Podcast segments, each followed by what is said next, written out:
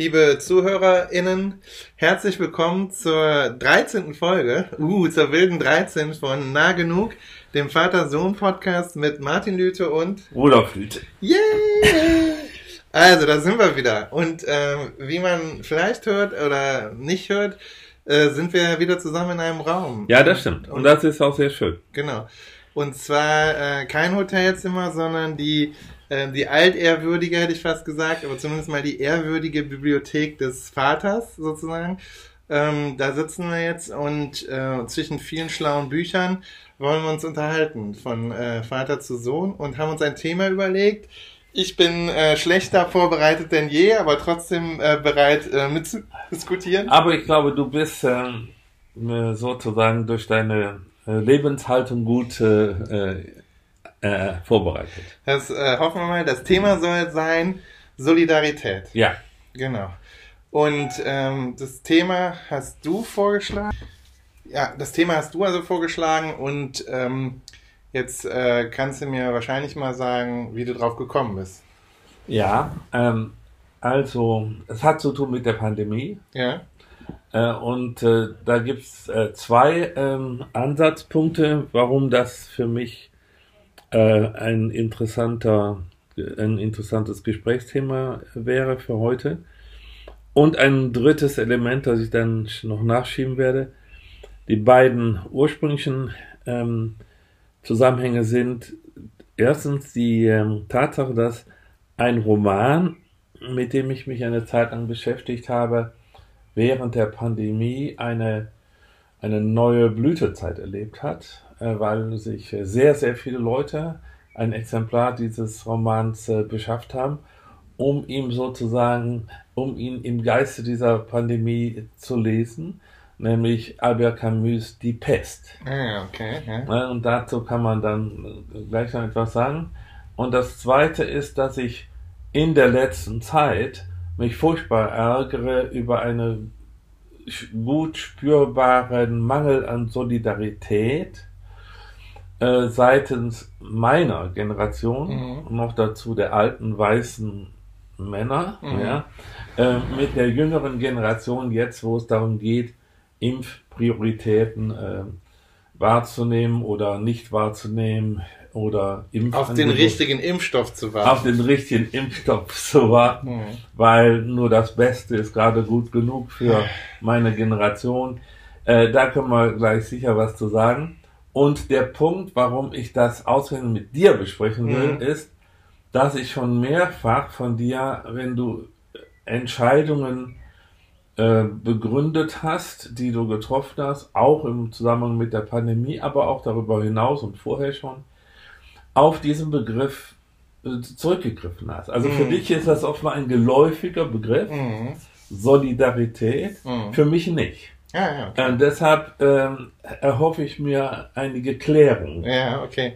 Ja, also in, in der Fachdebatte bei uns im Fach und äh, also das ist, glaube ich, wo ich es äh, am besten herkenne, ähm, äh, äh glaube ich, taucht das für mich so auf. Ich übersetze das so lose äh, ähm, aus dem Englischen von dieser Idee to be an ally. Das ist diese neue neue Idee, sich also solidarisch zu erklären mit ähm, den, ähm, den zum Beispiel den an, andauernden Bürgerrechtskämpfen von afrikanisch-amerikanischen Bevölkerungsteilen. Und ah, das ja. ist ja auch, ähm, da, da gibt's immer, sozusagen, da gibt's bei uns im Fach auch immer diese Diskussion darüber, wie ist man auf eine gute Art und Weise solidarisch, äh, was sind da ähm, zum Beispiel Best Practices, also ähm, wünschenswerte Verhaltenspraktiken, ähm, die wirklich helfen und was sind sozusagen Scheinhilfen. Genau, und, so das, interessiert mich ja, nämlich genau. brennend. Und insofern ja. bin ich doch froh, dass ich das äh, Thema vorgeschlagen habe. Ich werde sicher was lernen. Äh, ich will aber einsteigen mit meinem Kommentar zu äh, der Pest. Tu es. Ähm, das ist ja ein Roman über die Pest. Über die Pest, ja. ja äh, die da aber normalerweise äh, symbolisch äh, interpretiert wird. Aber tatsächlich ist die Lebenslage der Menschen in der Stadt Oran ähm, äh, vergleichbar, weil gleich viel dramatischer, als sie jetzt hier in Mitteleuropa gewesen ist während der letzten anderthalb Jahre. Jedenfalls gibt es eine, eine akute und drastische Bedrohung durch eine tödliche ähm, Seuche. Und das führt zu dramatischen Einschränkungen. Quarantänebestimmungen, Ausreisebestimmungen, eine totale Isolation der Stadt gegenüber der gesamten Außenwelt. Und ich glaube, das ist das, was viele Leute jetzt zu der Pest sozusagen im Buch hingezogen mhm. hat, sozusagen sich mal äh, zu spiegeln ja. in Weltliteratur. Genau, ja. Ja, in der philosophischen Interpretation ist die Pest aber im Wesentlichen ein literarischer Versuch über Solidarität. Mhm. Denn die eigentlich handelnden Figuren, also die im Zentrum äh, der, der Romanhandlung stehenden Figuren, sind neben einem Arzt, äh, Dr. Rieu, ähm, Leute, die auf freiwilliger Basis äh, so Hilfstruppen bilden, um den besonders Betroffenen beizustehen und äh, die, äh, die Gesamtlage zu entspannen. Und da werden verschiedene Charaktere vorgeführt. Aber interessant ist, alle, alle äh, verhalten sich auf eine spezifische Weise solidarisch. Und dieses Konzept der Solidarität wird entgegengesetzt einem Konzept von Solidarität, äh, äh, nee, das kann man jetzt nicht ins Deutsche übersetzen. Also Solidarity wäre das im Englischen mhm und solitär, mhm. also äh, im Sinne von vereinsamt. Solidarität. Solidarität, so. genau. Jetzt ja. hat die, danke für die Hilfe. Ja, ja. Also das wäre, das wäre die richtige Beschreibung, die für die Hauptfigur in einem vorhergehenden Roman von Camus, nämlich der Fremde, der lebt für sich und ist zwar äh, nicht weiter auffällig, aber er hat keine äh, moralisch relevanten Bindungen an andere Menschen, mhm. während das in der Solidarität, äh, in, in der Pest natürlich genau das Zentrum ist. Mhm. Äh, also jetzt frage ich mich äh, sozusagen, warum haben die Leute die Pest jetzt so äh, verschlungen? Mhm. Ist das mehr so eine Art negative Eitelkeit, nicht? Jetzt sind wir auch in dieser schwierigen Lage, jetzt wollen wir gucken, sind wir auch solche Helden? Mhm. Oder geht es wirklich um ein Verständnis von Solidarität? Und wenn es letzteres wäre, dann würde ich gerne mehr davon verstehen, was das denn eigentlich ist. Ja, ja, okay, aber ich, ich, da gut, kann man immer, glaube ich, super wenig zu sagen. Das ist ja eigentlich, also, äh, also bei uns in den Kulturwissenschaften nennt man das ja dann sozusagen Reception Studies, ne? Ja. Also sozusagen, warum, da kann man fragen danach, warum gucken Leute das und das, warum lesen Leute das und das und was kommt dann bei ihnen an? Also ja. zum einen ja die Beweggründe und zum anderen ja das, was du auch schon gerade angesprochen hast, dann die die unterschiedlichen Interpretationen. Ne? Also es mag halt eben sein, dass viele eben sozusagen, also sogar sehr wahrscheinlich, dass viele das, das, das allegorische oder sozusagen die philosophische Abhandlung ähm, des Textes über als Versuch über Solidarität vielleicht gar nicht so interessiert oder das auch nicht mitnehmen, weil sie das nicht abholt, sondern tatsächlich sozusagen es eher bemerkenswert finden, dass sozusagen die Lebenswirklichkeiten sich jetzt so ähneln oder die Maßnahmen. Ne? Ähm, denn ich, gleiches ist ja auch gewesen, äh, nachdem ja Trump gewählt worden ist, haben ja auch die Leute reihenweise 1984 gekauft, oder? Ah, ja? Ja, ich glaube also, schon. Also, ähm, ah, ja, oder Brave New World, also auf jeden Fall eine dieser, diese, genau, eine dieser, Dystop dieser dystopischen Romane, ähm, eben, ähm, äh, ähm, weil halt, äh, weil natürlich mit äh, dieser Medienfigur und der der Befürchtung, ne, dieses, äh, dieses also des, des Trumpismus oder der, der der Bedrohung durch den Trumpismus diese ähm, diese Texte wieder äh, ah, ja. sozusagen ähm, konsultiert wurden. Und ich glaube das ist äh, ja ich frage mich wie so Logiken dann sind. Also kaufen es dann zehn und dann kaufen es eben auch nochmal zehn mehr. Oder das ist ja auch immer so also Bestsellerlisten animieren ja auch immer zum Kauf dessen, was da eh schon drauf ist und ja, so. Also das ist ja eine, eine, sich selbst beschleunigende Logik immer. Ja, ne? das stimmt. Äh, also, aber klar, es ist definitiv spannend und ich glaube, also mein Eindruck wäre auch, wenn das sehr viele Leute gelesen hätten, dann hätten sie das über die Solidarität nicht so gut verstanden wahrscheinlich. Also zumindest äh, finde ich auch, dass wir uns in einem Moment befinden, äh, wo zumindest diese intergenerationelle Solidarität ähm, in Deutschland jetzt ähm, aber ziemlich auf dem ja, auf dem Prüfstand steht. Das sehe ich auch so. Ja. Das sehe ich auch so. Werde ich sofort auch was zu sagen. um mal meinen Zorn äh, auch zu äh, artikulieren. Ähm, ich habe aber vorher noch eine weitere sozusagen äh, Theorie über mögliche Motivation beim Kauf und der Lektüre dieses Romans mhm. unter diesen Bedingungen. Nämlich, man kann das ja auch lesen wie ein aufregendes Abenteuer. Mhm. Ja, also das ist ja äh, spannend. Mhm. Ja, da passiert ja viel. Da, da, da gibt es Bedrohungen, da gibt mhm. es auch äh, sozusagen äh, Rettungen, mhm. da gibt es auch tragisches Scheitern und so weiter. Also, ja, äh, ich stimme dir zu, dass sollte eine größere Menge von Menschen in Deutschland diesen Roman unter dem philosophischen Gesichtspunkt einer Theorie der Solidarität und einer Aufforderung zur Solidarität äh, gelesen haben, dann ist zumindest in meiner Generation offenbar davon nicht so viel angekommen. Mhm. Äh, und was, also das Beispiel, das ich dafür jetzt nehmen möchte, ist, dass wir hier erfahren haben durch äh, Zuhören und durch äh, Berichte aus äh, Arztpraxen, dass Menschen, die in meinem Alter sind, also oberhalb von 60 und die monatelang durch die, den Verzicht, den breiten Verzicht von äh, jüngeren Generationen und Heranwachsenden und Kindern sozusagen abgeschirmt worden sind gegenüber der Bedrohung durch äh, das Virus.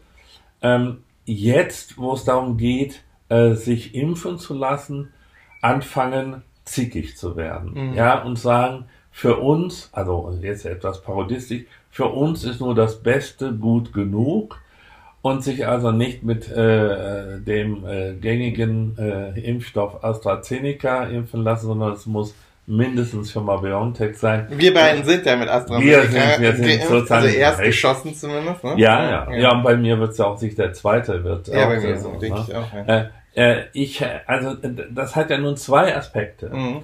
Ähm, und beide finde ich äh, erschreckend. Der eine Aspekt ist, diese wirklich äh, irrationale Furcht mhm. vor einem ähm, Impfstoff, der nachweislich so gut wie keine äh, negativen Folgen hat und zweitens auch noch für eine ganz bestimmte Klientel überhaupt nur mhm. äh, ähm, äh, Risiken birgt. Ähm, und dazu gehören die alten weißen Männer gar nicht. Genau. Ja, ja. gar nicht. Also das ist sozusagen das krasse Gegenteil davon. Äh, und dass man dann glaubt, man habe eine solide Basis, um dagegen zu argumentieren, dass man selber sich damit impfen lässt, das ist, finde ich, schon der erste erschreckende Faktum, denn es ist ja ein deutliches Beispiel für mangelnde Rationalität. Mhm. Und das ist im fortgeschrittenen Alter bevor man senil wird, schon ein bisschen beunruhigend. Und das Zweite ist, man weiß doch, was die junge Generation geleistet hat. Man kann es sich zumindest vorstellen, was das bedeutet, wenn man ähm, Schulkinder zu betreuen hat und im Homeoffice ist und Kinder nicht in die Kita gehen können und man eventuell in einer äh, kleinen Wohnung lebt und äh, da müssen dann vier Personen gleichzeitig äh, all das erledigen, was sie sonst an verschiedenen Orten erledigen müssen. Hinzu kommen bestimmte äh, ökonomische Sorgen und eine überhaupt eine Abkapselung gegenüber den normalen sozialen Verbänden. Und das alles haben ja diese jungen, jüngeren Leute, und ich meine jetzt die Leute unter 60, mhm. ja, ja monatelang mhm. äh, auf sich genommen. Und jetzt wird sozusagen nicht ähm, heimgezahlt, mhm. sondern jetzt wird gesagt, ja trotzdem, also für uns äh, spielt nur eine Rolle, dass wir guten Impfstoff bekommen. Äh, wir nehmen dann lieber den anderen, den Jüngeren, den für sie unter bestimmten Umständen besseren Impfstoff weg, damit wir auch ein schönes Gefühl dabei mhm. haben. Ja, also ja. das ist mein Zorn, sein Zornausbruch. Ja. Das finde ich gut. Ich, ich sehe das ganz, ganz ähnlich. Also ich glaube, dass das ist eine interessante Entwicklung und also ich, also die unter 60-Jährigen, ähm, also ich glaube, also mein Eindruck ist auch, dass, dass da schon auch eine Enttäuschung vorherrscht jetzt. Ähm, ähm, und dass das aber gleichzeitig was ist, was sich äh, angebahnt hat oder was man vielleicht äh, schon länger empfindet. Also ich, ich, ich also das es wäre für mich fast überraschend gewesen, hätten sich jetzt ähm, die Ü60-Jährigen allesamt irgendwie überlegt, doch, jetzt ist aber für uns mal der Moment, solidarisch zu sein. Jetzt können wir mal zeigen, wie dufte wir eigentlich sind, dann machen wir das auch. Also äh, wir greifen die, nehmen die Gelegenheit beim Schopfe. Das hätte ich fast nicht, das hätte ich sehr anti-intuitiv ähm, gefunden, weil ich, ähm, weil mein Eindruck ist, dass, dass ja das Handeln dieser Leute zum Beispiel auch maßgeblich in der, in der uns alle betreffenden äh, Klimakrise ja ganz ähnlich ist. Und das ist ja auch eigentlich eine Frage oder ist ja auch eine Krise der Solidarität. Denn, ähm, also auf verschiedenen Ebenen, glaube ich, aber, ähm, aber auch geht es natürlich darum, ähm, dass man letztendlich ähm, äh, etwas, also der, der Planet sich ja äh, sag ich mal, ändert, äh, allen gängigen wissenschaftlichen äh, Theorien ähm, zur Folge, ne? Und zwar äh, nicht zum Guten durch die Klimaerwärmung. Und das ist natürlich was, was ähm, vor allen Dingen die betrifft, die hier noch länger auf der Erde äh, rum sich tummeln. Ne?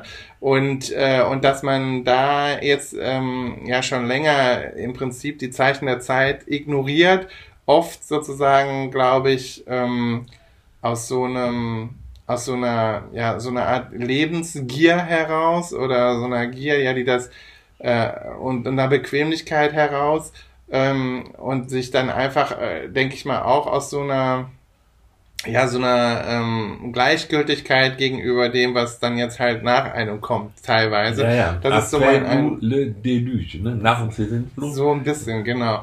Und deshalb, also, es überrascht mich nicht sehr, aber ähm, ja, ja, enttäuscht bin ich auch. Und wenn wir unsere kleine innerfamiliäre empirische Studie zugrunde legen, dann ist es ja einfach so, dass ähm, der, ähm, aber das ist natürlich sehr unterschiedlich und das ist jetzt weiß Gott nicht wissenschaftlich, aber mich hat natürlich AstraZeneca ziemlich aus der Bahn geschossen für zweieinhalb Tage, ne? Und du hast es, äh, du hast nur den gehabt. Peaks gemerkt, ne? Ja, ja. Also insofern ist es, ähm, der Impfschutz ist ja äh, bei, gegeben und deshalb wäre es auch schon alleine das eine gute Möglichkeit, ähm, wenn die Älteren da, sag ich mal, in, in weiten Teilen nicht so heftige Impfreaktionen hätten, wäre das auch eine Möglichkeit gewesen, solidarisch zu sein. Ja, das stimmt.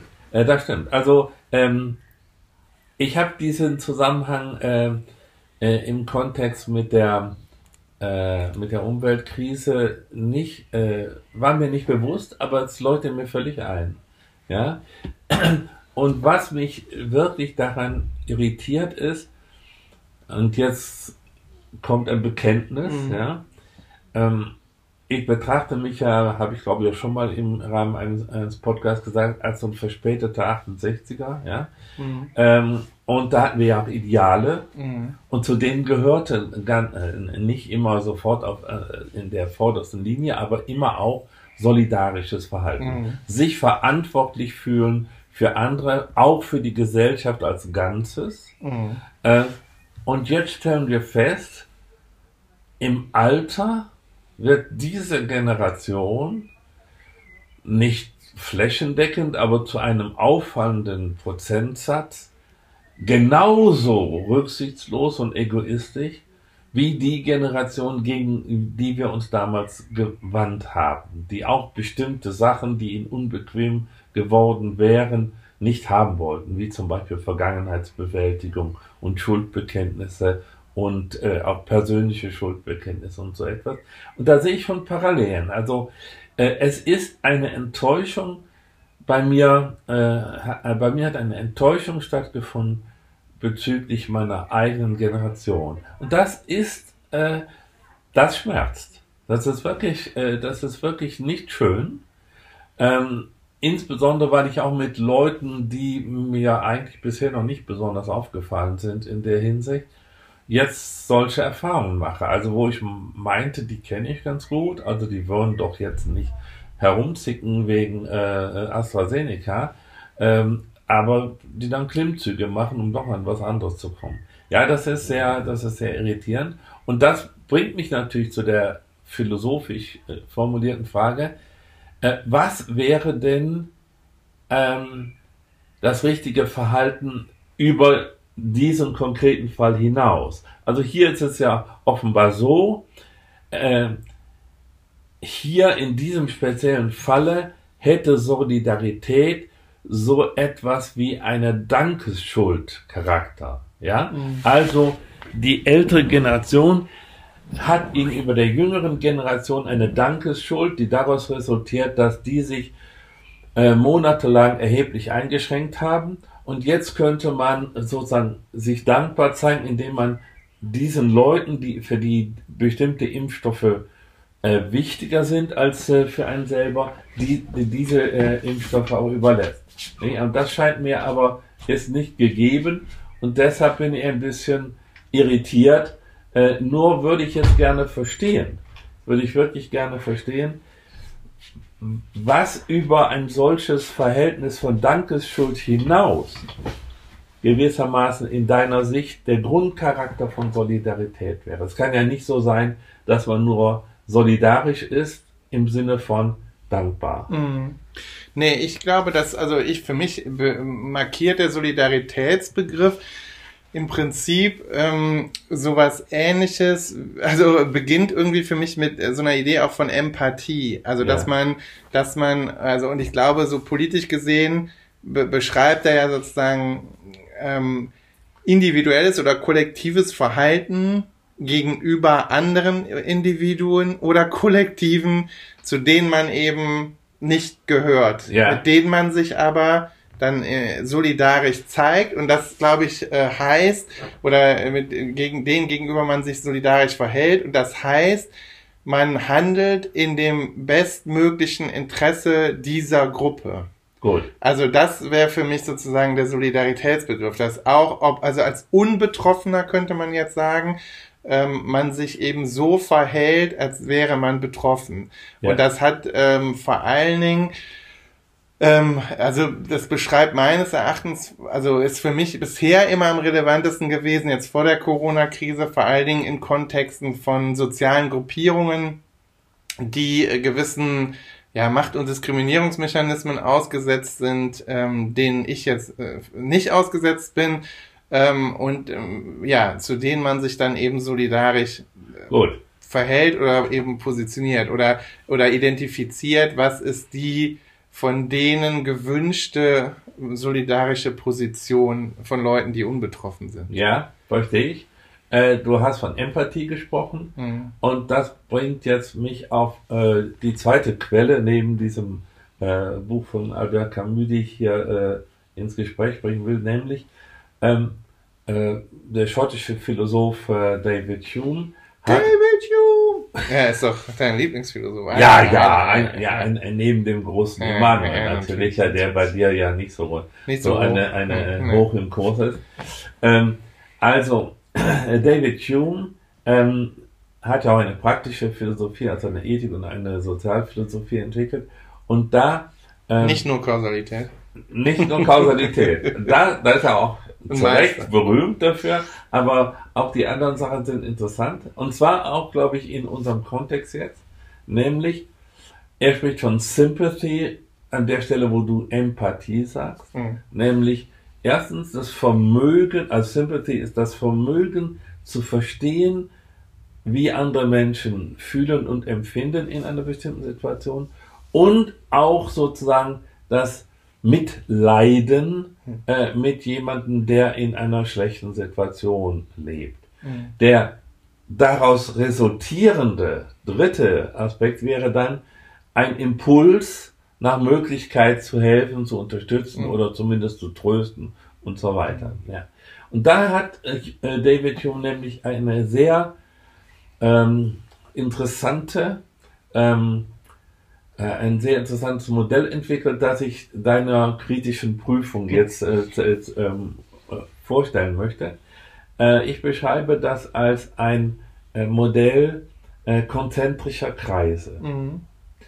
Also im Mittelpunkt steht das Individuum und um dieses Individuum gibt es immer größere Kreise. Mhm. Und Hume sagt expressis verbis, es ist natürlich, für einen Menschen, sozusagen diese Sympathie und die raus, daraus resultierende äh, Selbstverpflichtung zur Unterstützung oder gar zu äh, konkreten Hilfe abhängig zu machen von dem Kreis, in dem sich die jeweils ähm, äh, in einer Notlage äh, sich befindende Person äh, tatsächlich aufhält. Mhm. konkreter gesagt, jetzt mal so wie Hume es beschreibt, im innersten Kreis steht neben mir selber meine engste Familie, vielleicht auch nur eine Person, mhm. aber jedenfalls die engste Familie. Dann vielleicht ganz enge Freunde, dann vielleicht die Nachbarschaft, mhm. dann vielleicht der Kreis oder der, der, die Stadt, in der man aufwächst und deren Bürger, dann äh, die Region, dann das, die Nation und dann vielleicht. Aber nicht, das ist ja nicht rein geografisch, vielleicht auch die Arbeitskollegen oder so. Äh, Könnt ihr auch. Ja, also, also äh, bei ihm ist es wirklich geografisch, geografisch ah, äh, also geografisch sozial, ja. ja. Also sozialgeografisch. Ja, könnte man sagen. äh, äh, der Punkt ist der, natürlich würden dann Arbeitskollegen äh, zu, ja zu, irgendeinem einem Typ von Freundschaft gehören. Nicht? Ähm, und wenn das so ist, dann würde das doch heißen, je entfernter in diesem Sinne ähm, uns bestimmte Menschen sind, umso weniger natürlich wäre es, sich da solidarisch zu fühlen, oder nicht? Ich glaube, dass da was dran ist und ich glaube, dass das auch äh, so funkt immer noch so ist, ein Stück weit vielleicht. Ich weiß nicht, ob natürlich, du weißt ja, mit diesen Begriffen habe ja, ich es ja. nicht so, mhm. äh, aber ich glaube, also ich würde sagen, dass natürlich diese, also ich würde sagen, es hat dann, ich würde vielleicht die konzentrischen, konzentrischen Kreise noch irgendwie in einem Modell verquicken wollen, mit Aufmerksamkeitsregime oder so, medialen Aufmerksamkeitsregime. Mhm. Denn es ist ja zum Beispiel eindeutig so, dass wenn wir jetzt mal an den 11. September äh, 2001 äh, denken, das ist ja in der Solidaritätsgeschichte, das ist ja ein unglaublich wichtiger Moment, denn, äh, denn da hat ja unser damaliger Bundeskanzler Gerhard Schröder äh, legendärerweise gesagt, er erklärte uneingeschränkte Solidarität. Das war doch Schröder, oder? Ja, ja. Ja, genau. Uneingeschränkte Solidarität mit den Vereinigten Staaten. Das ist ja so, das war ja, uh, also wann hört man das Wort in dieser, und dann also sagen, äh, mit dem Zusatz uneingeschränkt, ne? und das war ja, also geografisch wäre das ja relativ weit weg. Ne? Also ja, das sehr, sehr aber weit weg. ist das westliche Bündnis. Genau, das ist es eben. Also es ist aber nicht nur das westliche Bündnis, es hat auch viel mit Aufmerksamkeitsregimen zu tun.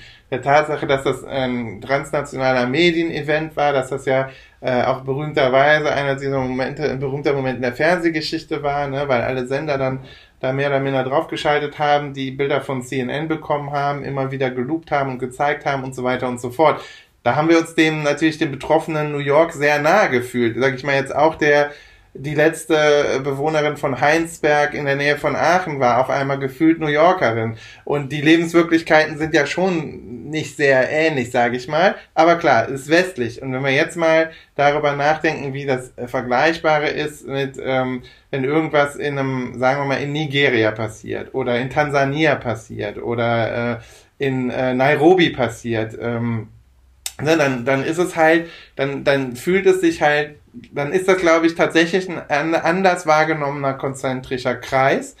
Und es ist, äh, und das führt aber, also das, und das fängt ja dann schon damit an, dass man das auch nicht so hört. Also es wird, die Berichterstattung folgt schon im Prinzip dieser Logik. Ja, das ne? Also ja. äh, Je suis Charlie, ne? Ja. als diese Anschläge waren bei Charlie Hebdo, ähm, da, ne, da, da haben sich ja unheimlich viele Leute berufen gefühlt, oh Gott, das ist, also, also als sei das sozusagen unmittelbar um die Ecke passiert. Und, ähm, und gleichzeitig lassen wir jeden Tag äh, kleine Menschen, Babys, Kinder im Mittelmeer ertrinken und cool. leben irgendwie damit. Und das ist, glaube ich, also ein Stück weit ist es, äh, also ist es irgendwie, ich weiß nicht, ob ich es natürlich nennen würde, aber da ist was dran. Also ich finde die Beobachtung äh, nicht, überhaupt nicht falsch ich glaube, sie ist eben auch noch gekoppelt an so eine Aufmerksamkeitsregime ja, und dann sozusagen äh, von so, also und man könnte auch noch dazu sagen, es gibt so äh, so eine Gefühlslogik, so eine Affektlogik von wem wir uns nahe und verbunden fühlen und wem nicht. Und das, äh, das ist, glaube ich, das ist eine super komplexe und komplizierte Debatte.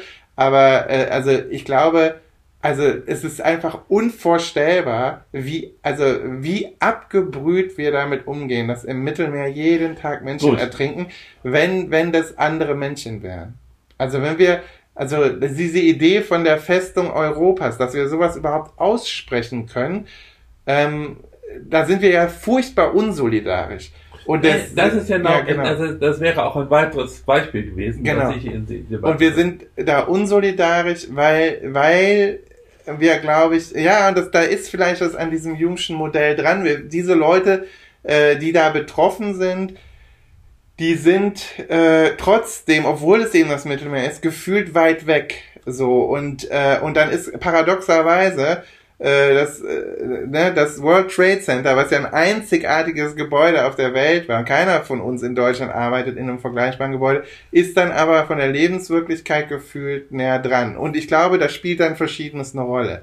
Also Rasse, Kolonialgeschichte, der westliche Bund, äh, ja, die, die nordwestliche Lebenswelt, also der globale Süden, den wir im Prinzip sowieso in den Nachrichtenmedien ja immer dann ausblenden, wenn es uns nicht betrifft. Also wann hören wir was über Brasilien? Jetzt, weil da halt Mutationen entstehen, ne? Ja, Unter und Bolsonaro. weil Bolsonaro den äh, Regenwald abholt. Ja, genau, weil uns das ja auch betrifft. So, aber das ist halt das Interessante. Der globale Süden, der wird eigentlich, und all das, was dort an, an Schlimmem passiert, äh, wird ja weitgehend ignoriert ähm, könnte man Ja, das stimmt. Also, äh, das bringt mich jetzt aber wieder auf ein abstrakteres äh, Gebiet. Ich will gleich auch noch etwas über äh, die Mittelmeerereignisse sagen. Aber das Abstraktere, was mir hier einfällt, ist das folgende. Ähm, die eigentliche Kunst der Solidarität würde doch dann gerade darin bestehen, dass man auch dort die notwendige Aufmerksamkeit und die notwendige Hilfsbereitschaft entwickelt, wo man nicht direkt oder zumindest halbdirekt betroffen ist. Ja. Also eigentlich wäre es kein Kunststück, sich solidarisch zu empfinden, wenn man merken, wenn man merkt, das, was da geschieht, geht uns wirklich in dem Sinne etwas ein, dass es Auswirkungen auf uns hat. Mhm. Und ich denke, da würde ich einen anderen, einen, äh, sozusagen etwas verstärken, was du gerade am Beispiel mit dem Mittelmeer äh, ähm, äh, Toten ähm, sagst. Was mich daran so irritiert ist, ähm, das ist ja in der äh, öffentlichen, im öffentlichen Bewusstsein. Mhm. Und ich glaube, dass es auch wirklich äh, eine nennenswerte Anzahl von Menschen gibt, die bei diesen äh, Berichten ein schlechtes G Gefühl oder sogar ein schlechtes Gewissen haben. Andererseits, glaube ich, spielt auch dieser Festungsgedanke eine Rolle. Und das ist dann gewissermaßen äh, zwiespältig. Und ich sage das deshalb, weil ich später noch eine rasantere These dazu äh, formulieren möchte. Ähm, man ist hin und her gerissen zwischen Egoismus und Altruismus. Mhm. Ähm, der Altruismus äh, ruft uns auf, Leuten in Not zu helfen, insbesondere weil man das relativ leicht könnte. Äh, der äh, der Egoismus sagt, ja, aber wenn die jetzt alle nach Europa kommen, dann wird das für uns hier ein bisschen eng. Also jetzt im, im weitesten Sinne des Wortes eng, ja. Mhm. Dann werden die Sozialsysteme belastet und weiß ich weiter. Man kennt ja die Debatten. Äh, und würdest du jetzt sagen, äh, wenn solche Gesichtspunkte wie ähm, das interessiert mich auch deshalb, weil es Auswirkungen auf mein eigenes Leben hat. Und deshalb habe ich einen, ein zwiespältiges Gefühl, wenn ich diese ähm, ähm, sterbenden Flüchtlinge im Mittelmeer äh, äh, sehe. Äh, ist das dann in deiner Sicht schon die Aufkündigung jeder Art von Solidarität? Ja, ich finde das unsolidarisch. Ja, weil, weil ich glaube, das, das ist ja genau der, das ist ja, ich finde das genau richtig, was du gesagt hast. Eigentlich zeigt sich ja Solidarität genau dort, wo man eben, wo es darum geht, dass, dass, dass man dann auch vielleicht, also, also abgesehen davon, dass ich hier mal ganz klar sagen will, das ist ja eine Mehr. Das ist ja diese, also dieses, es gab ja nichts, äh, sozusagen was richtiger war, als dass die Kanzlerin gesagt hat, wir schaffen das. Weil Ja, natürlich schaffen wir das. Wir haben es ja. Also, und ja, erstens haben wir es geschafft und zweitens hätten wir das auch, diese vermeintlichen Flüchtlingsströme, Ströme auch, auch, äh, also wirklich gut, äh, äh, auf, aufnehmen können. Man hätte das halt wollen müssen, denn es ist ja nun so, unsere Gesellschaft, wir haben ja über angefangen mit der intergenerationellen Solidarität Ja, ja. und die ist ja auch genau deshalb so ein Problem, weil wir halt so viele von euch haben, von den ganz Alten, ja. Und deshalb wäre es ja auch gar nicht so schlecht. Es kämen halt ein paar Leute in unsere Gesellschaften, die ein bisschen jünger sind Ja, und die das sehe ich auch so. ne? Also deshalb, also das ist einfach eine Art und Weise, also, es ist ein, also das hat viel damit zu tun, dass man dass man, dass dieser Diskurs sozusagen gehijackt wurde und er auch, also das ist ja, der ist ja mit und maßgeblich mitverantwortlich für die Erfolgsgeschichte der AfD, der, Ja. die jüngere Erfolgsgeschichte der AfD, weil die es halt gescha gesch geschafft haben, eben diese mehr zu verbreiten von äh, von der Bedrohung, die davon ausgeht. Und zwar in jedwedem Sinne. Ne? Also Ja. da gibt's sozusagen dann Bedrohungssphären. Die, die ganz absurde Wurst denkt, ich werde dann nachts abgestochen, ne? Oder äh, ähm, oder äh, oder der, der der nächste denkt dann halt äh, oh oder krieg ich weniger die kriegen aber Willkommensgeld ne? all diese diese immer wieder aufgewärmten Lügen die die man dann halt äh, zirkulieren lassen äh, durch die Medien und da muss man eben sagen, da hat ja dann Aufmerksamkeit und sozusagen auch die Medien ja mitgespielt. Also äh, Herr Plasberg hat ja keine Sendung mehr gemacht, wo es nicht darum ging, dass Flüchtlinge nach Deutschland kommen und was man damit macht. Und äh, dann ist egal, wie der Tenor der Sendung ist, Ja. ne? dann äh, ja, dann ist das das eigentliche das ist Thema das überhaupt? Thema überhaupt. Ja, ja. Und ich, nochmal, also ich glaube, dass die Kunst wäre eben, eigentlich wäre solidarisch gewesen zu sagen, ja, und wenn es mit kleinen Einschnitten meines biederen bürgerlichen Lebens, und ich meine jetzt wirklich mein, meines persönlichen biederischen bürgerlichen Lebens verbunden ist, dann ist es so. Und dann, dann müssen, dann ist es halt einfach so. Ja, ja. Und ich meine, ähm, ich habe dann auch diesen, diesen bequemsten Weg gewählt, sage ich mal, dass ich dann Drogeriegutscheine gekauft habe für die Flüchtlinge, die ja in, in Moabit auch angekommen sind, teilweise im, im Lageso, oder halt meine Altkleider gespendet habe und natürlich dann auch sozusagen großzügig Sachen da reingeschmissen habe, die ich sonst vielleicht behalten hätte. Aber da würde ich mir jetzt selber nicht unbedingt für auf die Schultern klopfen wollen, sondern würde ich sagen, das war immer noch jetzt nicht, äh, also war ich ja immer noch nicht sonderlich betroffen. Ne? Also es zeigt halt eher, wie viel zu viel wir von allem haben und wie sehr wir uns daran gewöhnt haben. Und ich finde, also für mich ist es wirklich so, da ertrinken halt Babys. Ja, da ja, ich ertrinken halt ich Babys. ich habe ja auch ne? dieses Bild Und vor Augen von ja. dem kleinen Jungen, der da das ist halt unmenschlich, was wir machen. Und es ist, wäre halt, glaube ich, wirklich leichter, solidarisch zu sein.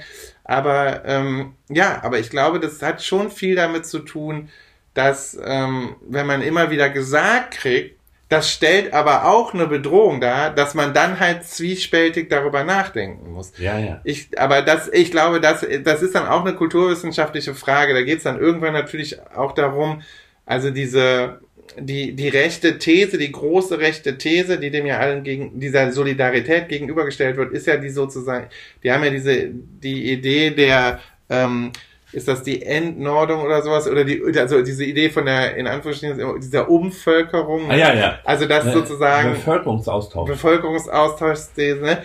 Und das ist ja, das ist ja im Prinzip geht's ja da um den Verlust einer vermeintlich äh, sozusagen genuinen, ähm, homogenen Kultur des Deutschen oder sowas oder des Europäischen.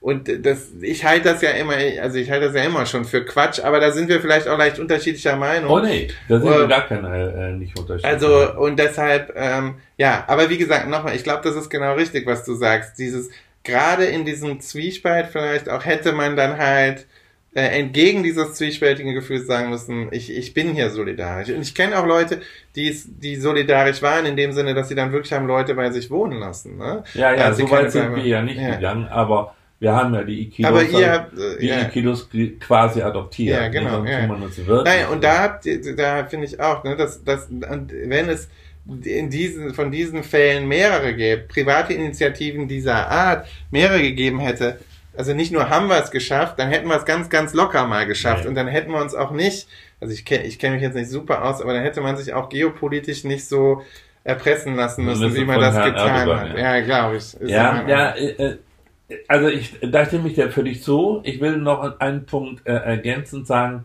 Äh, ja, da, diese, diese Angst davor, dass jetzt gewissermaßen ähm, äh, die soziale und kulturelle Identität Europas mhm. gefährdet ist, ist ja nur eine neue Variante einer alten Dummheit, die unter dem ähm, unter dem äh, Titel äh, der Untergang des Abendlandes ja, ja. Äh, schon äh, zu, zu Beginn des 20. Äh, Jahrhunderts diskutiert worden ist. Das ignoriert völlig, dass sich äh, die Welt äh, immer im Wandel befindet und dass Kultur ein, ein geschichtliches Phänomen ist und äh, alle Länder schon immer Einwanderungsländer und Auswanderungsländer gewesen sind. Ja, genau. Und dass viel Kultur des Abendlandes zum Glück nicht nur aus dem Abendland kommt, ja, sondern auch aus dem Morgenland. deshalb schmecken hier die Sachen besser und deshalb gibt's gibt's auch hier gute Mathematik und Physik. Zum Beispiel. Ja. Aber dennoch gibt's eine, eine problematische Seite oder jedenfalls eine Seite, die ich jetzt als Philosoph mal als Problem äh, in Debatte bringe und ich werde wahrscheinlich wieder ziemlich zurechtgestutzt werden von dir.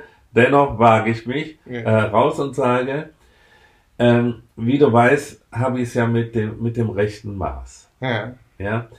Ähm, ähm, und du hast mir eben ein, ein weiteres Stichwort gegeben mit Aufmerksamkeitsregimen. Mhm. Ja? Äh, und äh, das bedeutet doch Folgendes. In der Welt gibt es sehr viel Elend. Mhm. Nicht alles Elend ist zu einem bestimmten gegebenen Zeitpunkt bei allen, die helfen könnten, gleich bewusst. Mhm. Man müsste also gewissermaßen, wenn man wirklich konsequent solidarisch sein äh, wollte, noch sehr viel mehr über die Welt wissen. Mhm. Und man müsste noch sehr viel mehr tun. Oder man müsste vielleicht sogar anderen Leuten helfen, als gerade denen, die jetzt zufällig immer in den Nachrichten auftauchen, weil sie im Mittelmeer ertrinken. Äh, und dann äh, fragt man sich schon, öffnet man nicht mit einem sehr emphatischen oder sehr weiten äh, Solidaritätsbegriff sozusagen dieses, die Angst davor ohnehin nicht zu genügen. Mhm. Verstehst du, was ich meine?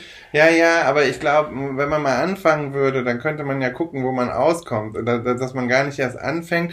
Also das ist ja das Interessante an den, an den Leuten, die ertrinken im Mittelmeer, ist ja, dass wir sie dass wir sie sehen und es trotzdem geschehen lassen und uns ja nicht äh, mit aller Vehement dagegen wehren, äh, aller Vehemenz dagegen wehren oder alle unseren Abgeordneten schreiben oder oder ne äh, oder oder ständig stiften für ähm, für die entsprechenden äh, äh, Seehelfer ähm, und äh, und denen dann vielleicht noch auf Twitter folgen, aber ähm, und und dann da mal was äh, man nennt das ja Virtue Signaling, ne, wenn man dann halt ja, ja. sozusagen sich beteiligt, aber eigentlich nichts macht außer äh, vielleicht so ein bisschen zu der Aufmerksamkeit beizutragen, die so, so, so, die das ja, dieses Phänomen zum Beispiel ja das Thema eh schon hat, ne? Ja. Also da ist es dann vielleicht doppelt un, ähm, unnötig. Ja, aber ich glaube, ähm, äh, also das ist ja, das wäre ja ein gutes Beispiel dafür, dass man damit ja jetzt mal anfangen kann, könnte. Und zwar, weil man da vielleicht auch eine, zwar eine limitierte Handlungsmacht hat, aber man hat eine Handlungsmacht, denn man lebt in den, in den Regionen der Welt, die da unmittelbar sich verbarrikadieren, ne?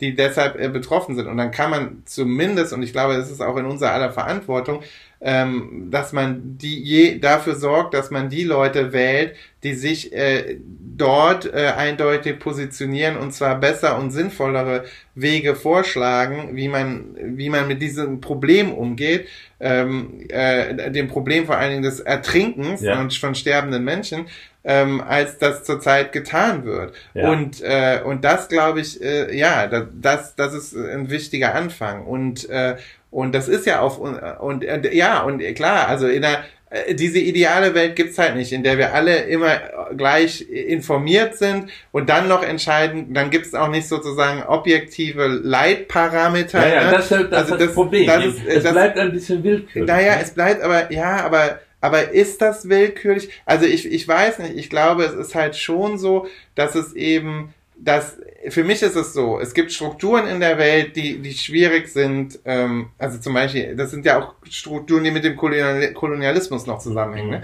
aber das ist ja genau in diesem Grenzbereich, also äh, jetzt geografisch, ne? Ja, also ja. wortwörtlich in dem Grenzbereich Ja, das spielt sich das ja ab und deshalb ist es ja, also ist es, also unmittelbar sind wir dran und das glaube ich ähm, zeigt ja eigentlich, dass es es, es, es symbolisiert ein größeres Problem, aber es ist dort könnte man es schon mal an angehen. Ja. Und wenn man das dann schon mal äh, gelöst hätte oder deutlich verbessert hätte, dann müsste man natürlich über sozusagen die Politi politische Logik und, und, die, und die wirtschaftliche Logik von Entwicklungszusammenarbeit nachdenken und so weiter und so fort. Das sind zugegeben große Themen, ne?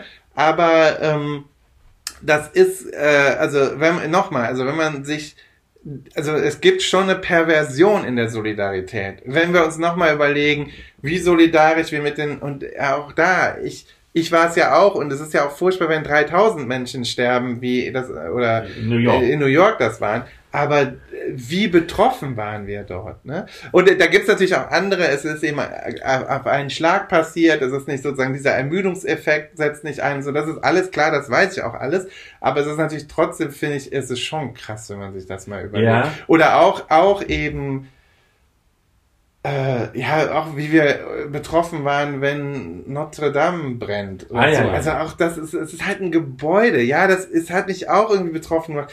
Aber seriously? Also so wirklich, so, wenn man das, das ist schon komisch, oder? Ja, Also- äh, ich glaube, äh, also das wäre nochmal ein eigenes Thema. Klar. Äh, äh, äh, das, da meine ich, kann man lernen äh, an diesem Beispiel Notre Dame, was ich auch sehr zwiespältig erlebt habe. Ähm, was für eine große Bedeutung Symbole haben können. Naja. Also Notre Dame ist für viele Leute, unter anderem auch für mich, ein, ein, ein Kerngebäude der europäischen Kultur. Naja. Ja?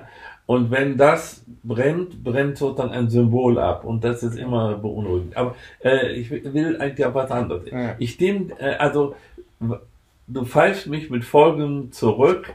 Äh, man darf nicht sagen, weil wir sowieso die Welt nicht in ein Paradies verwandeln können, Ja. weil es immer noch äh, mehr und vielleicht auch uns noch nicht bekannte äh, Elendszustände gibt, äh, fangen wir es gar nicht an. Mhm. Äh, und dann ist es egal, ob das jetzt irgendwie auch ein bisschen zufällig bleibt, wer jetzt gerade sozusagen in der Aufmerksamkeit ist und deshalb äh, sozusagen die, die Unterstützung bekommt oder nicht. Ja, leuchtet mir ein. Es bleibt immer so ein bisschen was.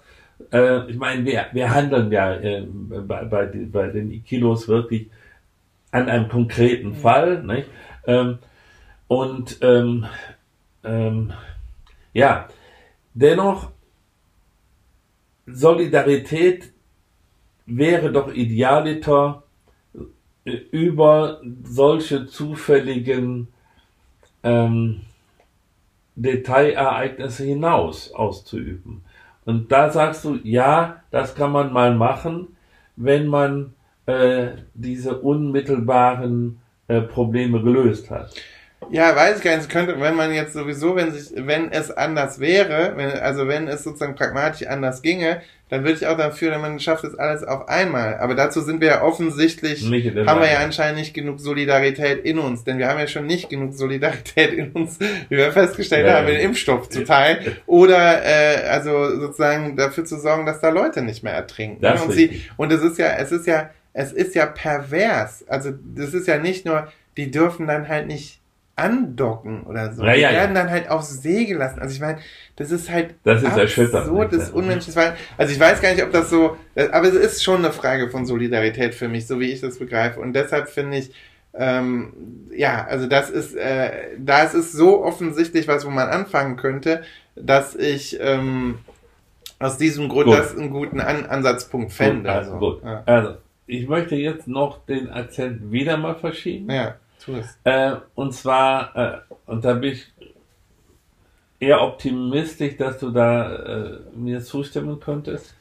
Äh, sprechen wir mal über die vermutlichen Gründe dafür, warum es in Deutschland jetzt zum Beispiel bei dieser Impfstoffverteilung nicht zu einer gesetzlichen Regelung gekommen ist.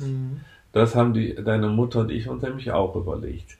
Man könnte doch genauso wie man Impfprioritäten setzt, auch entscheiden. Äh, Leute äh, oberhalb von 60 haben keinen Anspruch auf einen bestimmten Impfstoff, weil auch äh, jeder andere Impfstoff für sie äh, gut ähm, passen würde. So, ein, so eine Initiative gibt es aber nicht. Und ich habe einen Verdacht. Ich habe den Verdacht, dass nämlich die großen sogenannten Volksparteien sich zu einem nennenswerten Teil rekrutieren aus Wählern eben dieser Altersgruppen. Und dass man sich nicht traut, äh, deren, sagt jetzt mal etwas forsch, deren Egoismus zu provozieren, indem man so ein Gesetz äh, äh, äh, äh initiiert, nämlich alle Menschen über 60 sollen gefälligst mit AstraZeneca geimpft werden, weil der andere Stoff wird für Leute gebraucht, die für die AstraZeneca ein Problem sein könnte. Ja? Hm. Nee, das kommt nicht. Dann aber hätten wir ein wirkliches Problem. Dann wäre das Ganze auch im Zusammenhang mit der Überalterung unserer Bevölkerung zu sehen. Ja, ja. Aber ich glaube, dass das genauso ist, ja. Also ich glaube, dass das so ist. Und man hat ja das Gegenteil gemacht. Ne? Man hat ja im Prinzip Astra erstmal kassiert und hat dann halt gesagt, ja, die Jüngeren äh, dürfen jetzt eigentlich damit nicht geimpft werden. Ne? Und äh, hat das sozusagen ex negativo dann versucht ne? und hat sich ja im Prinzip so ein bisschen darauf verlassen, dass die sich solidarisch zeigen. Ja, und haben sie natürlich nicht getan ne? in dem Moment. Ja, und dann war eben klar, ähm, dass es... Äh, dass es äh, auf Halde liegt und schlecht geworden wäre. Also ich bin ja so ein Fall, ähm, dass meine Impfung, ah, ja. ich, ne, das, ich sage jetzt ja keinen Namen oder so, aber bei mir lief das ja wirklich noch so über einen heißen Draht weil völlig klar war, dieser Impfstoff wäre schlecht geworden bei der Praxis sozusagen. Und das war dann ein, der angerufen bin ich am Abend, bevor es dann national geöffnet worden ist. Dann war es halt auch nicht, also ich bin zu einem Zeitpunkt geimpft worden, da war das dann schon legal alles, aber zu dem Zeitpunkt, wo mir der Impftermin gegeben worden ist, hat die Ärztin entschieden, bevor ich das jetzt schlecht werden lasse, äh, hier hat jemand äh, eine E-Mail geschrieben, gesagt, ich nehme alles, gib mir, gib mir Impfe. So, und dann, äh, ja, und das ist ja schon, also, das ist halt krass, da war ein großer Teil der Bevölkerung, hat sich versehrt nach Impfstoff und dann wird er gleichzeitig schlecht, ne? Ja. Also, das ist schon krass. Aber ich glaube, klar, das hat damit zu tun, das ist, ich glaube, 2021 haben wir jetzt wirklich das Pech, dass ähm, zu dem Zeitpunkt, wo, ähm, wo die Pandemie ähm, hätte wirksam bekämpft werden müssen, und zwar sozusagen mit allen Mitteln, die sozusagen der Politik zur Verfügung stehen, ähm, wir uns in, in einem Wahljahr befinden. Ne? Das, ist, das, das ist super Wahljahr. Ja gut, aber nun ist das so. Wir befinden uns dank unserer äh, Verfassung praktisch permanent in irgendwelchen ja. Wahlkämpfen. Und insofern, das ist ein weiteres systematisches Problem, das wir haben. Jetzt will ich noch einen weiteren Bogen schließen und dich eine sehr persönliche Frage stellen. Mhm. Das, was du jetzt gesagt hast und was auch ich teile, klingt ja eigentlich sehr kulturpessimistisch. Würdest du sagen, das beschreibt deine Haltung? Hm, ja, ich weiß, ich bin, also ich weiß, für mich ist Kulturpessimismus immer, aber gut, da sind wir vielleicht nicht genau. Ich bin da, ich bin da, ich würde da sagen, ich bin eher gesellschaftspessimistisch. Ah, ja. ne? Also so, weil ich glaube, also für mich ist kulturpessimistisch immer eher so dieses, aber vielleicht verstehe ich das auch falsch, das hat für mich immer so dieses Frankfurter Schule-mäßige, dass halt, äh, dass halt, also das ist ja auch ein Missverständnis, aber ich nehme jetzt mal diese verkürzte Version, mhm. aber das halt sozusagen gewisse, also das eben, dieses ist immer das, das Ende von, von der Kultur naht immer, weil sie, weil es eben Massenkultur gibt und, also, ne, und so weiter. Ja, das meinte ich Also das meinst du eben nicht, genau. Also, aber in dem Sinne, dass ich, ja, ich mache mir schon Gedanken über unsere, ähm, unsere Kultur und auch nicht nur sozusagen in einem positiven Sinne, ich sehe, also für mich das besonders äh, in diesem in diesem Nexus aus Medien, Politik und Gesellschaft. Da da sehe ich und zwar nicht neue Medien, gar nicht mal so neue Medien, denn ich glaube in Deutschland sind die sogenannten neuen Medien ja noch gar nicht so noch gar nicht so pervasiv wie jetzt äh, vielleicht schon in den Vereinigten Staaten oder so, was jetzt die Debatte zum Beispiel angeht. Es ist ja immer noch äh, Fernsehen und Talkshows und so ähm, und ähm, große nationale Tageszeitungen und Wochenzeitungen und so. Also das heißt aber in dem Sinne, ja, wie diese, wie das alles zusammenspielt, da finde ich, äh, das stimmt mich nicht optimistisch. Ah, das ja. stimmt schon. Ja. Also, äh, um das jetzt nochmal auch aus meiner Seite aufzugreifen, ich meine mit Kulturpessimismus nicht, ähm, die Leute spielen nicht mehr so viel Geige wie früher Ja, und okay. kaum noch einer kann Klavier. Ja, so, okay. Äh, und äh, äh, ins Theater gehen sowieso nur noch äh, die Leute oberhalb von äh, 60, ja, um mal wieder die aufzugreifen. Die Das mit Biontech geimpft. Bitte? Die mit Biontech geimpft. die den Biontech gibt. Ne, ich denke, ich denke wirklich mehr an ähm, Gesellschaftspessimismus. Äh, ähm, Pessimismus. das nämlich, das ist ein, ein Punkt, wo ich immer mal wieder als Philosoph natürlich ähm, in schwierige Argumentation gerate. Eigentlich bin ich ja im Unterschied zu dir ein Aufklärungsverfechter und habe mir, und tue das auch jetzt noch, ehrlich gesagt, äh, Fortschritt und letztendlich auch irgendwie einen moralischen Fortschritt erhofft von den Entwicklungen. Nicht nur einen intellektuellen Fortschritt, den es ja auch gibt, auch insbesondere in den Wissenschaften, ähm, aber einen moralischen Fortschritt. Äh, und äh, nun sind seit dem 18. Jahrhundert ja nun etliche Jahrzehnte vergangen und dass wir jetzt in einer solchen Situation doch so wenig realen, reale Solidarität erleben, Hm. ist für mich schon ein Grund, um diesen Fortschrittsoptimismus, der äh, klassischerweise mit dem Aufklärungsprojekt verbunden ist, äh, pro zu problematisieren. Mhm. Äh, auch das ist äh, sozusagen ein, ein Grund, warum mich das so erschüttert, was ich da äh, äh, eingangs beschrieben habe, nämlich eben diese mangelnde Soli- Solidarität meiner Generation. Ja, die Frage ist, glaube ich, so ein bisschen genau. Ich finde das, und die Frage ist, ich glaube, das ist genau die, das ist so die Schnittstelle von einer philosophischen Frage und einer gesellschaftstheoretischen Frage. Und dann müsste man sich, ich glaube, da gibt es diesen komplexen und sehr, sehr, ungünstigen Zusammenhang zwischen Kapitalismus und ne, wir nennen das jetzt ja neoliberalen Spätkapitalismus, in dem wir uns gerade befinden, ähm, und Solidarität. Ja. Ne? Also lässt Kapitalismus Solidarität zu?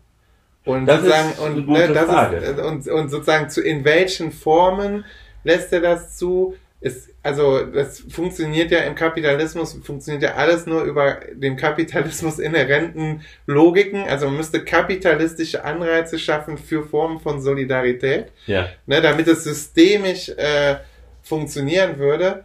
Und ich glaube, da sind wir nicht. Also, Äh? die gegenteilige Entwicklung ist der Fall und deshalb glaube ich genau, ist es, ähm, also bin ich in dem Sinne Kulturpessimist dann Ja, von mir aus. Aber Ich will jetzt sozusagen zum, wir sind glaube ich ungefähr am Ende, Ja. äh, noch eine heitere, äh, äh, äh, eine heitere Anekdote dazu Ja. äh, bringen, die dir sicher bekannt ist, wo du sagst, kapitalistische Anreize für Solidarität schaffen.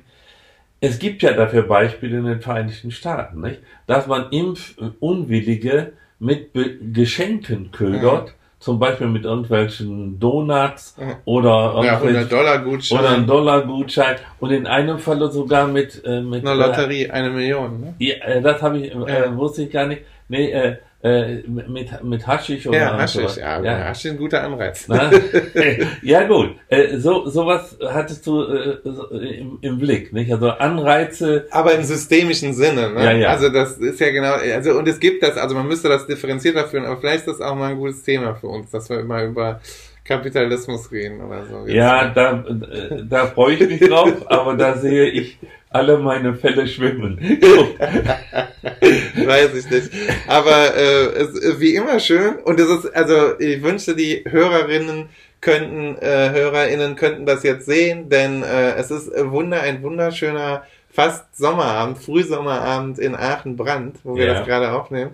Und Du äh, sitzt ja im ganz schönen Zimmer. Ne? ja, schönes Zimmer und es hat unglaublich Spaß gemacht. Ja, mir auch. Und ich freue mich. Ich freue mich, dass du hier bist. Ja, ich Ähm, freue mich auf das Streuselbrötchen morgen. Ja, äh, kriegst du ja auf jeden Fall. Und äh, ja, ich freue mich dann, dass wir äh, dann in, in, Kurze, in Kürze zum ersten Mal dann bei euch in Potsdam Ja, sein werden, ja, ne, umgezogen. nachdem wir jetzt so umgezogen sind. Ja, und ich freue mich sehr auf deine Familie. Aber jetzt freuen wir uns auf einen gemütlichen Abend So sieht's aus. und äh, grüßen alle Leute, die uns zuhören. Cool.